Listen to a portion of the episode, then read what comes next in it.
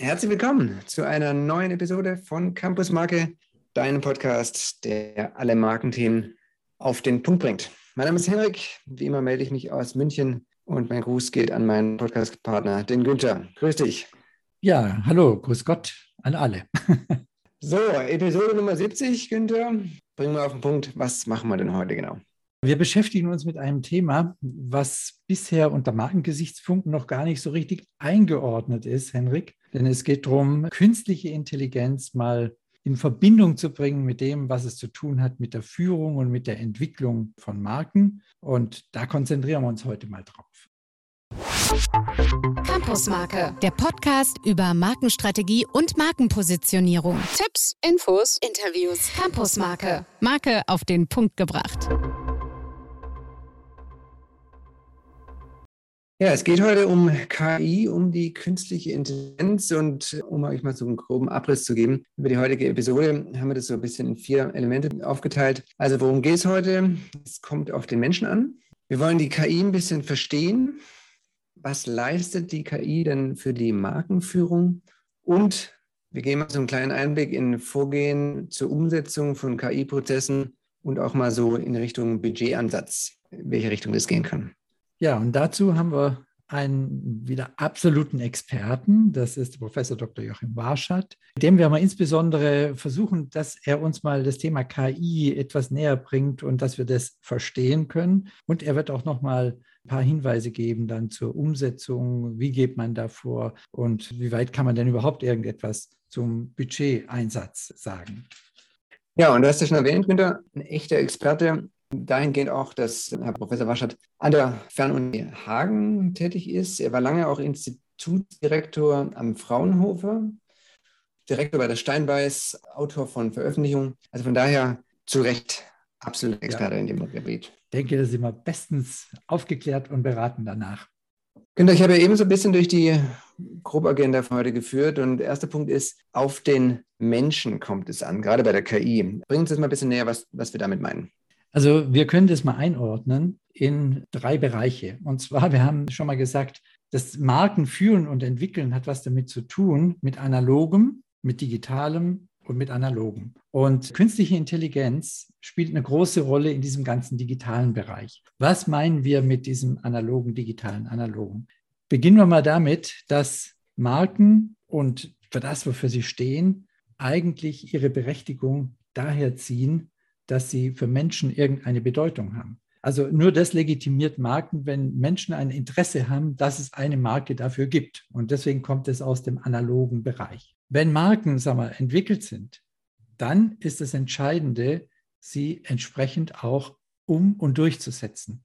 Und das ist ein riesig großes Feld, wo das Digitale eine Rolle spielt. Und in diesem digitalen Bereich spielen künstliche Intelligenz und die Prozesse für den Einsatz von künstlicher Intelligenz eigentlich eine ganz entscheidende Rolle. Und wenn das alles umgesetzt, aufgesetzt, in ein bisschen Vertrieb durchgesetzt ist und man daran arbeitet, dann geht das Ganze wieder in den analogen Bereich. Und mit diesem analogen Bereich meinen wir, dass eben die Befriedigung von Bedürfnissen, das, was eine Marke als Nutzen auch stiftet, immer mit dem Analogen zu tun hat. Denn Nutzen, die werden immer analog erlebt. Nutzen, den wir für uns erleben, ist immer analog. Das sind so diese drei Segmente, analog, digital, analog. Das war auch nochmal so ein Schlüssel dieser, ich nenne es mal einfach diesen drei, drei Schritt analog, digital, analog, der mir bei der Beschäftigung mit dieser Episode immer so klar geworden ist, dass man denkt, ja, KI ist ja automatisch immer nur digital, aber es ist ja eben nicht. Er fängt ja analog an und er endet auch analog. Mhm. Und einfach mal nochmal so als Verweis auf unseren Podcast. Wir haben das Thema schon mal so, die digitale Mark, auf den Menschen kommt es an. Da haben wir auch schon mal in Folge 52 drüber gesprochen, Januar 2020. Also wer, wen das Thema nochmal vertiefen interessiert, kann da gerne nochmal hinsurfen, Episode 52. Da haben wir das unter einem anderen Aspekt schon mal beleuchtet. Aber es geht halt nie digital allein, sondern da ist schon noch was Menschliches mit dabei. Und was künstliche Intelligenz in diesem digitalen Bereich mit zu tun hat, dazu denke ich, sollten wir jetzt zum Interview übergehen und mit Joachim Waschert mal uns austauschen. Er wird uns so ein bisschen Hintergrund geben, was denn heißt, mit Daten umzugehen. Das hat nämlich ganz viel im KI-Prozess mit der Automatisierung von Informationsprozessen zu tun, ganz simpel. Und er wird uns auch was sagen, was dann so KI im Unternehmen bedeutet, wie etabliert man sowas, wie gelingt denn das und vor allen Dingen, was kann KI leisten? Das ist ja also unser Thema. Was leistet denn KI für die Markenentwicklung, Markenführung, Markendurchsetzung? Und er wird auch ein bisschen was erzählen können, was so die Fallstricke sind, wo man aufpassen muss. Also steigen wir ein in das Interview mit Joachim Warschat.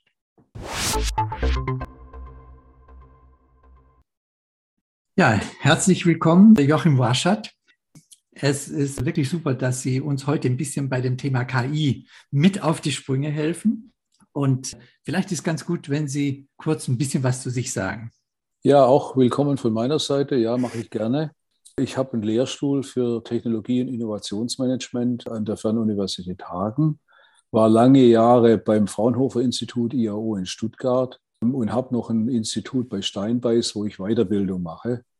Und das Thema KI, das ja heute im Mittelpunkt steht, lässt mich natürlich nicht los. Und wir haben natürlich sowohl in Hagen als auch beim IAO etliche Projekte gemacht, die sich um KI drehen. Ja. Mhm. Und das ist auch das, was uns so zusammenbringt. Hm, genau. Und wenn wir jetzt gerade am Anfang hier vom Interview sind, lassen Sie uns doch mal ganz allgemein mal starten. Was ist denn Ihre Definition von KI, von künstlicher Intelligenz? Ja, das ist eine Frage, die mir oft gestellt wird. Da gibt es auch ganz verschiedene Antworten von berufenen Menschen. Ich halte mich immer an den Alan Turing, einen Mathematiker aus, aus England. Der hat das recht pragmatisch eigentlich geschildert. Der sagt, stell dir einen Raum vor, der ist durch eine Wand in zwei Teile geteilt. Auf der einen Seite bin, sag mal, ich oder sie. Und auf der anderen Seite, das weiß er nicht, ob ein Computer oder ein Mensch ist. Und wenn er das nicht unterscheiden kann, dann soll der Computer als intelligent gelten. Das ist also eine ganz einfache, simple, aber sehr pragmatische Definition. Okay. Ja.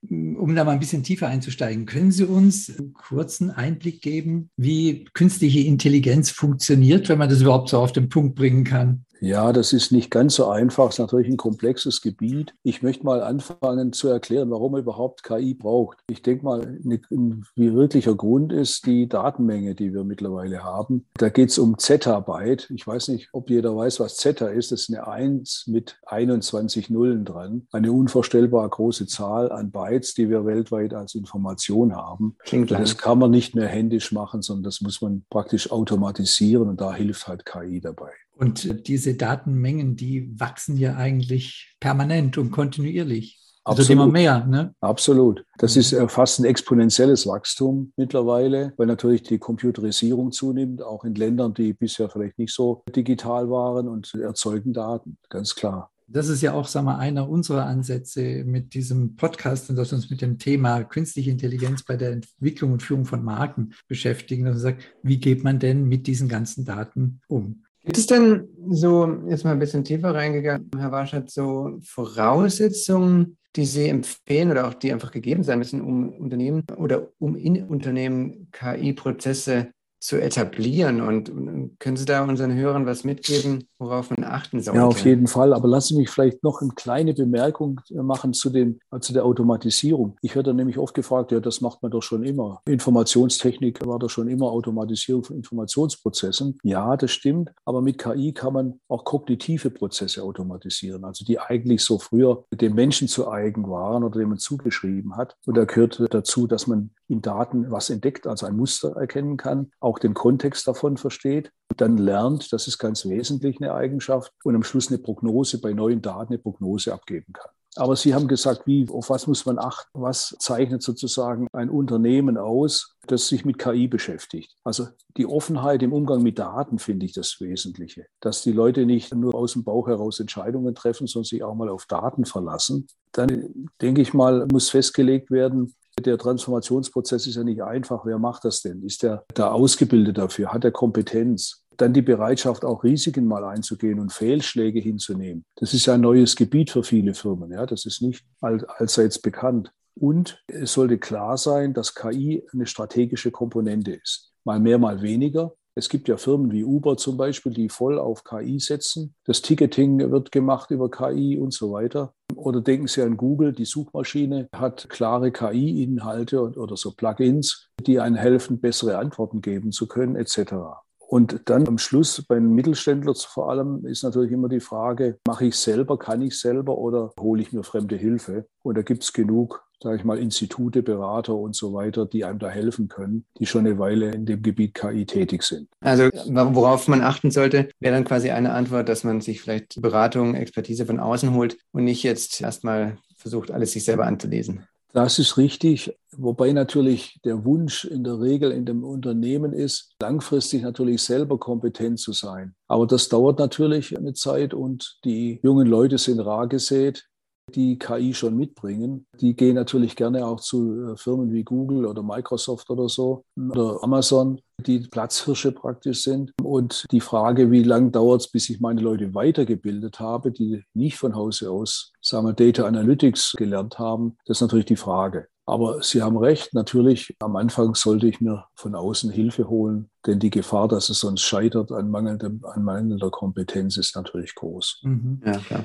Ist nicht auch ein Thema, wenn man sich im Unternehmen damit beschäftigt, dass man sich klar sein müsste, welche Ziele und Aufgaben haben wir denn eigentlich und was wollen wir denn überhaupt als Vorteile erzielen? Das also ist, solche strategischen Hintergründe. Ja, da haben Sie völlig recht. Das ist natürlich eins der Hauptprobleme auch, wenn man das nicht richtig hinbekommt. Ich sage so, man muss erstmal über das Managementziel im Klaren sein. Was will ich? Will ich eine engere Kundenbindung erreichen, indem ich die Rückflüsse der Kundenmeinung besser auswerten kann und dann besser reagieren kann? Will ich in der Produktion irgendwas verbessern? Will ich mein Außenbild ja, im Sinne einer Marke stärken? Was gehört dazu? Ja. Ich muss also erstmal die Managementaufgabe definieren. Ja. Und dann, und da kommen wir ja nachher vielleicht noch dazu, und dann muss ich das übersetzen. Welche sozusagen KI-relevante Methode könnte das lösen? Da gibt es mhm. ja nicht nur eine, da gibt es ja viele Ansätze und das ist jetzt Übersetzungsprozess. Ja. wenn der stimmt, dann kann ich anfangen, wirklich in die Tiefe zu gehen. Ja. Was sind denn so aus Ihren Erfahrungen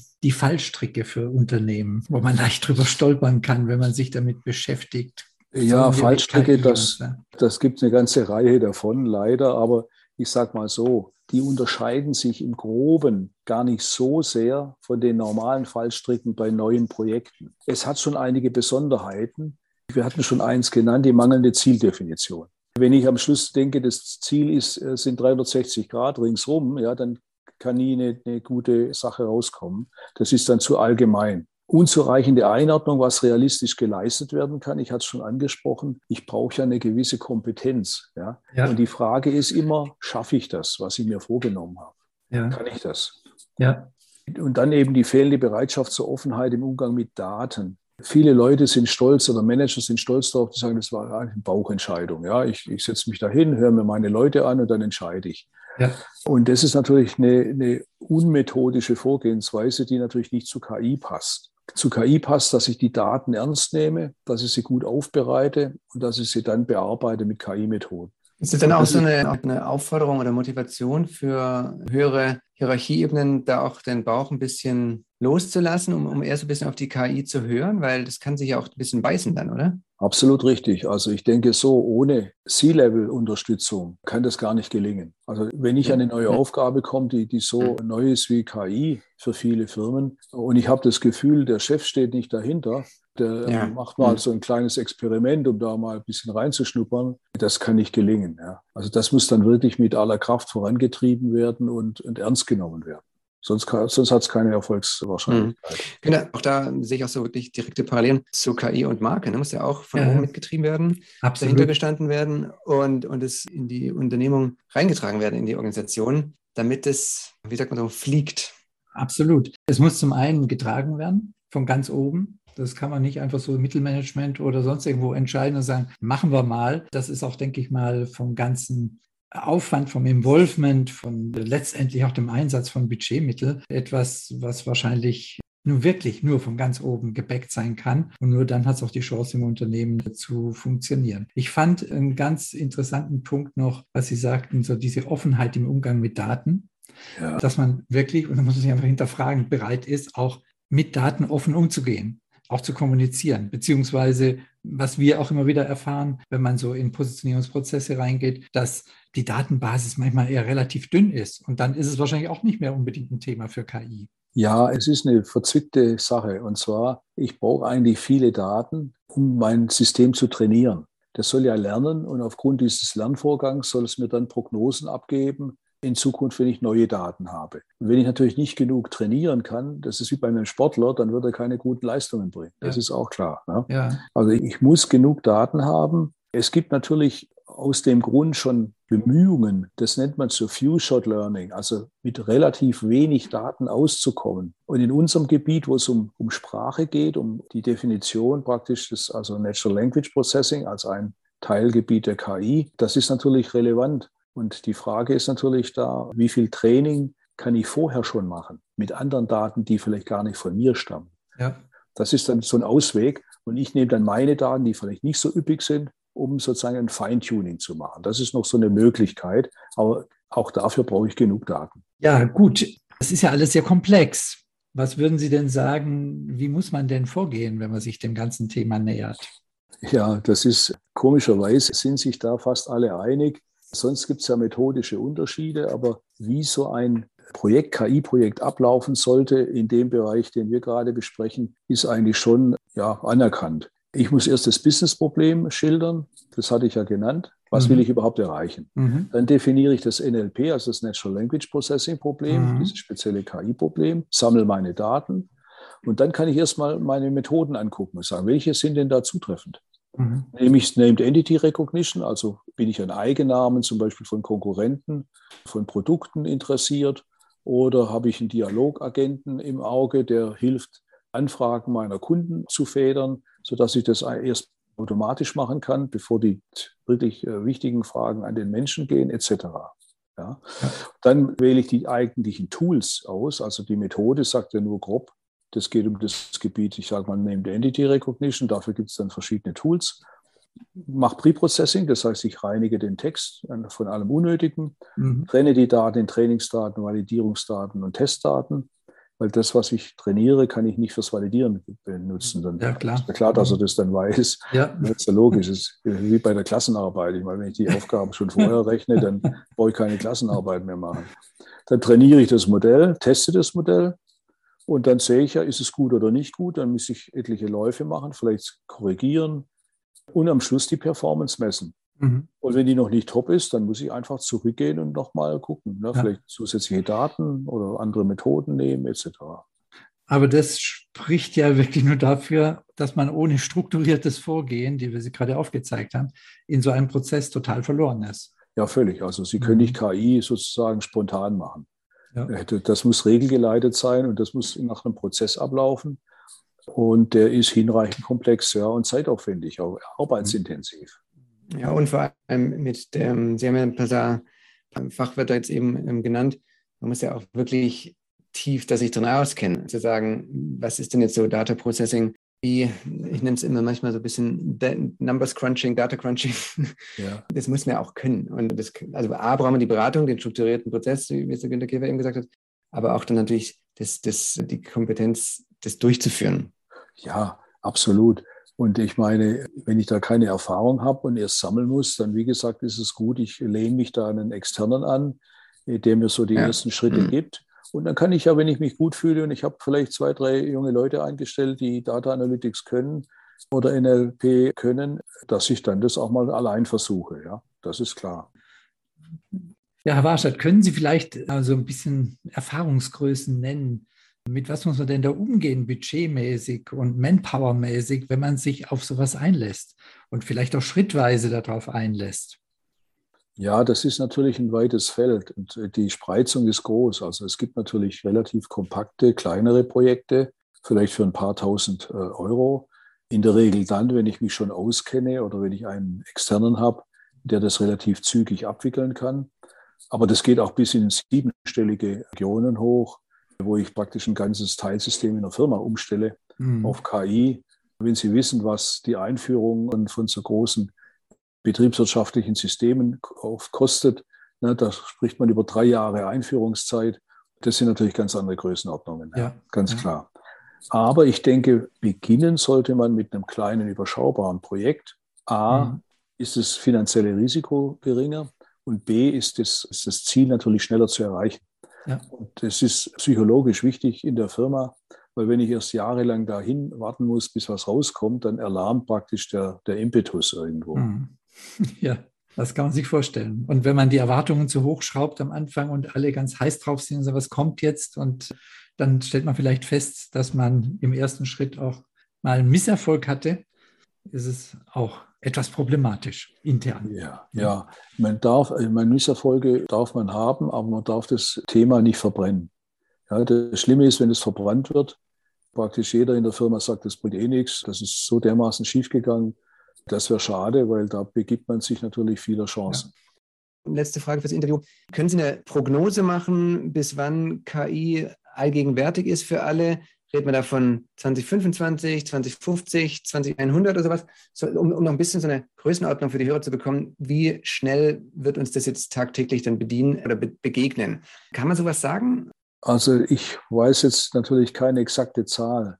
Das sind natürlich alles Vermutungen oder mhm. Hochrechnungen. Mhm. In 20 Jahren wird man weitestgehend das adaptiert haben. Mhm. Die Entwicklung geht natürlich weiter. Und die ja. Frage ist natürlich, in welcher Branche, welche Branche ist Vorreiter, okay. welche, welche sind ein bisschen hinten dran. Aber ich denke mal, in 20 Jahren werden wir ganz andere Applikationen auch vorfinden mhm. und äh, große Durchdringung in vielen Branchen. Herr Wascher, zum Schluss unseres heutigen Interviews mit Ihnen würde ich ganz gerne nochmal so den, den Blick in die KI-Glaskugel wagen und einfach mal so die Frage stellen, wo geht es denn hin? Also, sind wir da jetzt auf dem Weg, das ist so vielleicht ein Trend oder Hype mit KI oder ist es fest etabliert und es kommt? Was ist denn so da aus Ihrer Expertensicht der Blick in die Glaskugel, wo das denn mit KI in der Zukunft hingeht?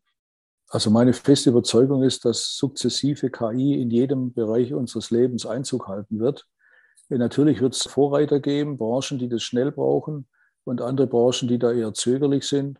Aber letztendlich wird es unser Leben auch privat, auch im Business stark beeinflussen, weil wir es brauchen. Ich hatte es ja am Eingang gesagt, durch die große Datenmenge kann man es nicht anders machen und braucht da Hilfe. Und da ist KI eine gute Lösung. Der Hype wird ein bisschen verschwinden, aber der wird einer realistischen und, äh, finde ich, produktiven Einsicht Platz machen. Ja, dann, Günther, können wir uns ja auf was auf eine spannende Zukunft freuen. Ähm, Absolut. ja, dann, Herr Warschat, vielen herzlichen Dank für dieses informative Interview hier im Campus Marke Podcast. Und wie immer an dieser Stelle würden wir jetzt ganz gerne noch die Möglichkeit geben, dass wenn jemand von unseren Hörerinnen und Hörern das Interesse hat, zu sagen, oh, ich hätte mal die eine oder andere Spezialfrage oder einen Tipp oder einen Verweis auf eine, eine Beratungsmöglichkeit, kann man Sie dann irgendwie erreichen? Können Sie uns Kontaktdaten nennen, die Sie, über die man Sie erreichen kann? Ja klar, am besten äh, über E-Mail. Und zwar ist das Joachim mhm. Warschat am Stück, also Joachim, äh, wie man es gewohnt ist zu schreiben, Warschat, W-A-R-S-C-H-A-T und dann at gmail.com. Super. Joachim Warschat in einem Wort at gmail.com. Das Ganze werden wir auch auf unserem Blog zum Nachlesen geben, wenn ihr jetzt gerade Auto oder abwaschen seid und jetzt nicht mitschreiben konntet. Genau, also von daher ganz herzlichen Dank fürs Interview und ja, ein KI-reife Zukunft wünsche ich dann. Ja, ja, vielen Dank. Und wir harren der Dinge, die da kommen, ne, Henrik? Also, dann genau. Dankeschön. Ja, gerne. Bis dann. Ja, Henrik, das hat jetzt doch einige Erleuchtungen schon gebracht und Einordnungen mhm. in diesem Interview. Und ich denke, wir sollten uns mal damit beschäftigen, was heißt denn jetzt in diesem digitalen Raum künstliche Intelligenz zu nutzen?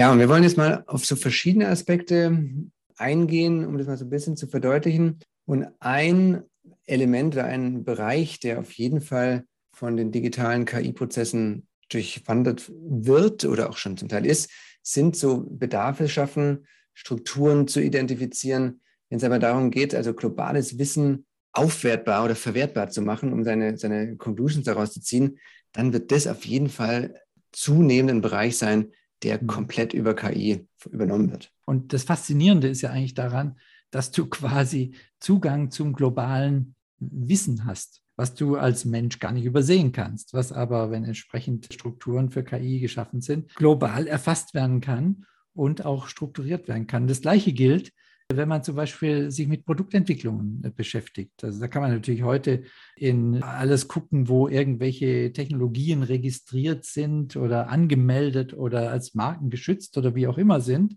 Aber den globalen Zugriff, was wird denn wo gerade entwickelt, auf Fachartikel und all solche Dinge, das hat man über KI und kann natürlich das ganz anders bei seiner Produktentwicklung dann mit berücksichtigen. Ein anderes Feld, wo es dann schon so noch mehr jetzt wieder in die Umsetzung von der Führung von Marken geht, auch ganz spannend, Henrik, wenn es darum mhm. geht, Content in Textform zu packen. Eine ganz spannende Geschichte ist zum Beispiel, dass mir ein Experte mal erzählt hat, man hat ziemlich technische Texte texten lassen von einem Menschen, der gut im Thema drin war und von künstlicher Intelligenz. Und der Betrachter hat nicht gewusst, welcher Schreiber steckt hinter hm. diesem Text. Wer war der Autor? Mhm. Genau. Und er hat es dann durchgelesen und lag komplett falsch, weil mhm. der von Menschen getextete Text war eigentlich ein bisschen mehr staccato als das von der künstlichen Intelligenz getextet. Da waren sogar so emotionale Schlenker drin. Das muss vom Menschen sein. Und es war nicht. Also man sieht, da sind natürlich schon gute Möglichkeiten, das textmäßig auch zu nutzen. Mhm. Ja, also das war jetzt so der Bereich Umsetzung Content. Weiterer Themenbereich oder Anwendungsbereich werden halt zunehmend diese Vermarktung und Vertrieb sein? Also was sind denn so die Ausprägungen? Wo kann man denn sich vertrieblich auch hinentwickeln? Analysen, Strukturanalysen und so weiter. Zielgruppenmanagement. Wer sind denn meine Zielgruppen? Wie kann man die aufbereiten? Wo sind die zu finden? Da auch aus dem Meer der Daten abzuleiten, wird zunehmend komplett durch die KI übernommen und großes Stichwort der Kundenzufriedenheit, Amazon-Bewertung und Co die zu ja. aggregieren über die verschiedensten Plattformen, ja. daraus Schlüsse zu ziehen, einfach von der Datenmenge menschliche nicht mehr darstellbar, aber halt über künstliche Intelligenz zunehmend so aggregiert und aufbereitet, dass man halt wieder die berühmten menschlichen Schlüsse ziehen kann, die man sonst in der Detailarbeit gar nicht hätte zusammenwürfen können, zusammensuchen können. Ja, und das, was du jetzt gerade auch beschrieben hast, das, was wir in, in diesem digitalen Bereich haben, da kommt man dann wieder an, an dem Punkt analog, digital, analog. Also es kommt am Anfang auf den Menschen an und es kommt dann, wenn es um den Nutzen geht, was hat er davon, da kommt es auch wieder auf das Analoge an. Und in diesem großen Bereich des Digitalen, da spielt KI eine zunehmende Rolle. Das heißt schon mal eine ganz gute Klammer, die du jetzt da gemacht hast. Lass uns doch mal zum Ende vom Podcast nochmal zusammenfassen, was wir denn heute jetzt von der KI-Episode alles mitnehmen. Also eins ist ähm, erstmal so dieses Grundlegende, man erdet das Ganze wieder. Mit KI verbindet sich ja so viel an Undefiniertem, wo man sagt, Gott, wo führt uns das hin? Und das ersetzt uns Menschen und hinterher brauchen wir gar niemanden mehr und wir schon gar nicht werden gebraucht als Mensch. Also KI ist ganz generell erstmal die Automatisierung von Informationsprozessen und das gilt natürlich gleichermaßen für künstliche Intelligenz in der Markenführung. Das ist ja unser Thema. Mhm. Es geht immer darum, zu automatisieren, Informationsprozesse, große Mengen auf den Punkt zu bringen, zu analysieren nach entsprechenden Strukturen. Und KI ist immer dann sinnvoll, wenn es wirklich um Analyseprozesse geht, die unüberschaubare Datenmengen haben. Und überall da, wo es um individuelle Analyseprozesse geht, wo man die Daten, das Wissen überschauen kann, und wenn es nur einmal ist und nicht wiederkehrend, da spielt auch in der Markenentwicklung und Markenführung KI keine Rolle. Also ein weiteres Feld, wo KI auch auf absehbare Zeit nur bedingt zum Einsatz kommen wird, sind so diese intellektuellen, kreativen Entwicklungen, wo man wirklich so aus dem Nichts heraus vielleicht auch neue Sachen entwickelt und entsteht. Da wird es auch schwer werden oder weil es einfach so komplex ist, dass da die KI zum Einsatz kommt. Natürlich auch da irgendwann zunehmend besser funktionieren, wird da auch diese Thema kognitive Prozesse können automatisiert werden.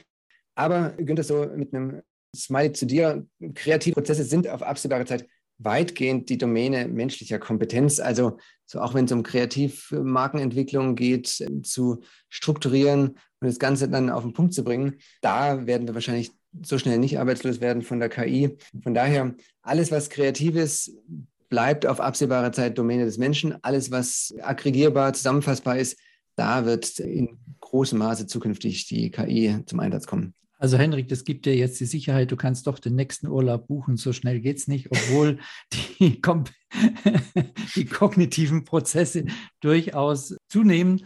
Und wir können heute überhaupt nicht sagen, wo man da in zwei, drei oder fünf Jahren steht. Ja, wir können höchstens so sagen, es gibt Bereiche, die werden sich eher schneller in Richtung KI entwickeln und Bereiche, die werden eher länger brauchen. Aber auch mit diesem, was nehmen wir mit, merkt man, da schließt sich ein Kreis. Da schließt sich nämlich immer der Kreis von analogem, digitalem und analogem. Und ich denke, wir haben für uns aufzeigen können jetzt auch, wo künstliche Intelligenz eine Rolle spielt. Im Übrigen muss man sagen, in der Beschäftigung mit solchen Themen lernt man auch wirklich viel dazu, denn davor war uns das auch noch nicht so klar. Und jetzt ist es für uns doch relativ klar, welche Bedeutung KI hat und was eben nicht mit KI zu machen ist, wenn es um die Entwicklung und Führung von Marken geht. Ja, das soll es jetzt gewesen sein heute mit der 70. Episode. Und an dieser Stelle so eine kleine Info noch für euch in eigener Sache. Wir haben jetzt 70 Episoden in knapp viereinhalb Jahren gemacht. Treue Hörer, Hörerinnen von euch werden es gemerkt haben, wir haben unheimlich breites Feld von Marke schon gehabt und auch in Zukunft weiter haben. Thema Marke ist quasi, Günther, ja, unerschöpflich. Ne? Also von KI bis zu allen anderen Sachen, ja, die wir schon hatten. Absolut. Und das ist auch das Faszinierende von diesen 70 Folgen, die wir bisher gemacht haben. Das Thema ist never ending. Und es wird immer Themen geben, die es wert sind, unter Markenaspekten auch zu beleuchten. Und dennoch, heute nach der 70. haben wir besprochen, dass es doch eine Veränderung geben wird hier im Podcast und gleichzeitig eine Weiterentwicklung. Was die Veränderung angeht, betrifft meine Person. Ich werde mich jetzt aus privaten und beruflichen Gründen ein bisschen sozusagen in den Hintergrund setzen. Ich werde nicht dem Campus Marke Podcast völlig äh, entschwinden, aber die Frequenz wird sich ändern, da andere Themen jetzt gerade anstehen. Und deswegen gibt es so diese Veränderung meinerseits. Aber, Günther, gibt es auch Weiterentwicklungen, wie es mit dem Podcast auf jeden Fall weitergeht? Also bevor wir zu den Weiterentwicklungen kommen, muss ich einfach nochmal sagen, nach diesen 70 Episoden. Das ist eine super Zeit bisher gewesen und du wirst ja auch nicht ganz weg sein, aber mhm. wir verändern das Ganze ein bisschen. Also erstmal, ich denke auch im Sinne von denen, die uns hören, vielen, vielen Dank. Das war immer sehr inspirierend, sich gegenseitig ergänzend. Super. Ja, aber wie du schon sagst, dir. es geht weiter. Und die Weiterentwicklung liegt eigentlich darin, dass ich an Bord bleibe und dass ich in Zukunft die Campus Market Podcast eigentlich so ausrichten werde, dass immer bei den einzelnen Episoden natürlich eine Doppelmoderation ist und dass wir Experten dazu nehmen, die den ganzen Podcast mit mir zusammen moderieren. Also wir gehen nicht in diese klassische Form des Interviews, was wir jetzt sicherlich bei 60 von 70 Episoden gemacht haben, sondern wir werden immer ein Thema besetzen, wo ein Experte mit mir zusammen diesen Podcast dann moderiert und das Thema bearbeitet. Und nach wie vor ist unser Thema natürlich Campusmarke, Marke auf den Punkt gebracht. Und so wird es auch in Zukunft sein. Und ich denke, es ist immer ein Schritt auch weiter, wenn man Dinge weiterentwickelt und Facetten dann erkennt, die man einbauen kann und von denen wir alle was haben werden. Also insofern gesehen, erstmal vielen Dank an Henrik und wir gucken in die Zukunft. Ich freue mich auf das nächste Treffen mit euch. Und das wird schon stattfinden zu einem Thema. Das ist dann mal eine Trilogie, eine Trilogie der Markenführung, wo wir aufzeigen, zum einen, wie eine Marke gemacht wird, im zweiten, wie denn Visual and Verbal Identity eine Rolle spielen in der Wahrnehmung von Marken. Und der dritte Teil der Trilogie beschäftigt sich damit, wie man interkulturell solche Elemente einer Marke, eine Position einer Marke dann durchsetzt und interkulturell auch führt, global, international, wie auch immer. Das wird das Thema sein und damit genügend des Ausblicks. Und ich denke, Henrik, wir machen das nochmal so, wie wir das immer gemacht haben. Du machst mhm. den Abspanner. ja, klar. Also natürlich, wie auch bisher bei den letzten 69, wird es die Episode natürlich auch auf unserem Blog geben, campusmarke.de. Da könnt ihr nochmal alles nachlesen, in Kurzform, was wir heute in den Kernthemen besprochen haben und auch natürlich weitere Links in den Show Notes, also campusmarket.de ansurfen und da generell mal die anderen Podcasts noch anschauen und anhören. Und ansonsten sage ich Günther, wie immer, vielen Dank für die heutige Episode. Ja. Und bis zum nächsten Mal. Also, bis zum nächsten Mal und bis dann. Ciao. Tschö. Campusmarke, der Podcast über Markenstrategie und Markenpositionierung. Tipps, Infos, Interviews. Campusmarke, Marke auf den Punkt gebracht.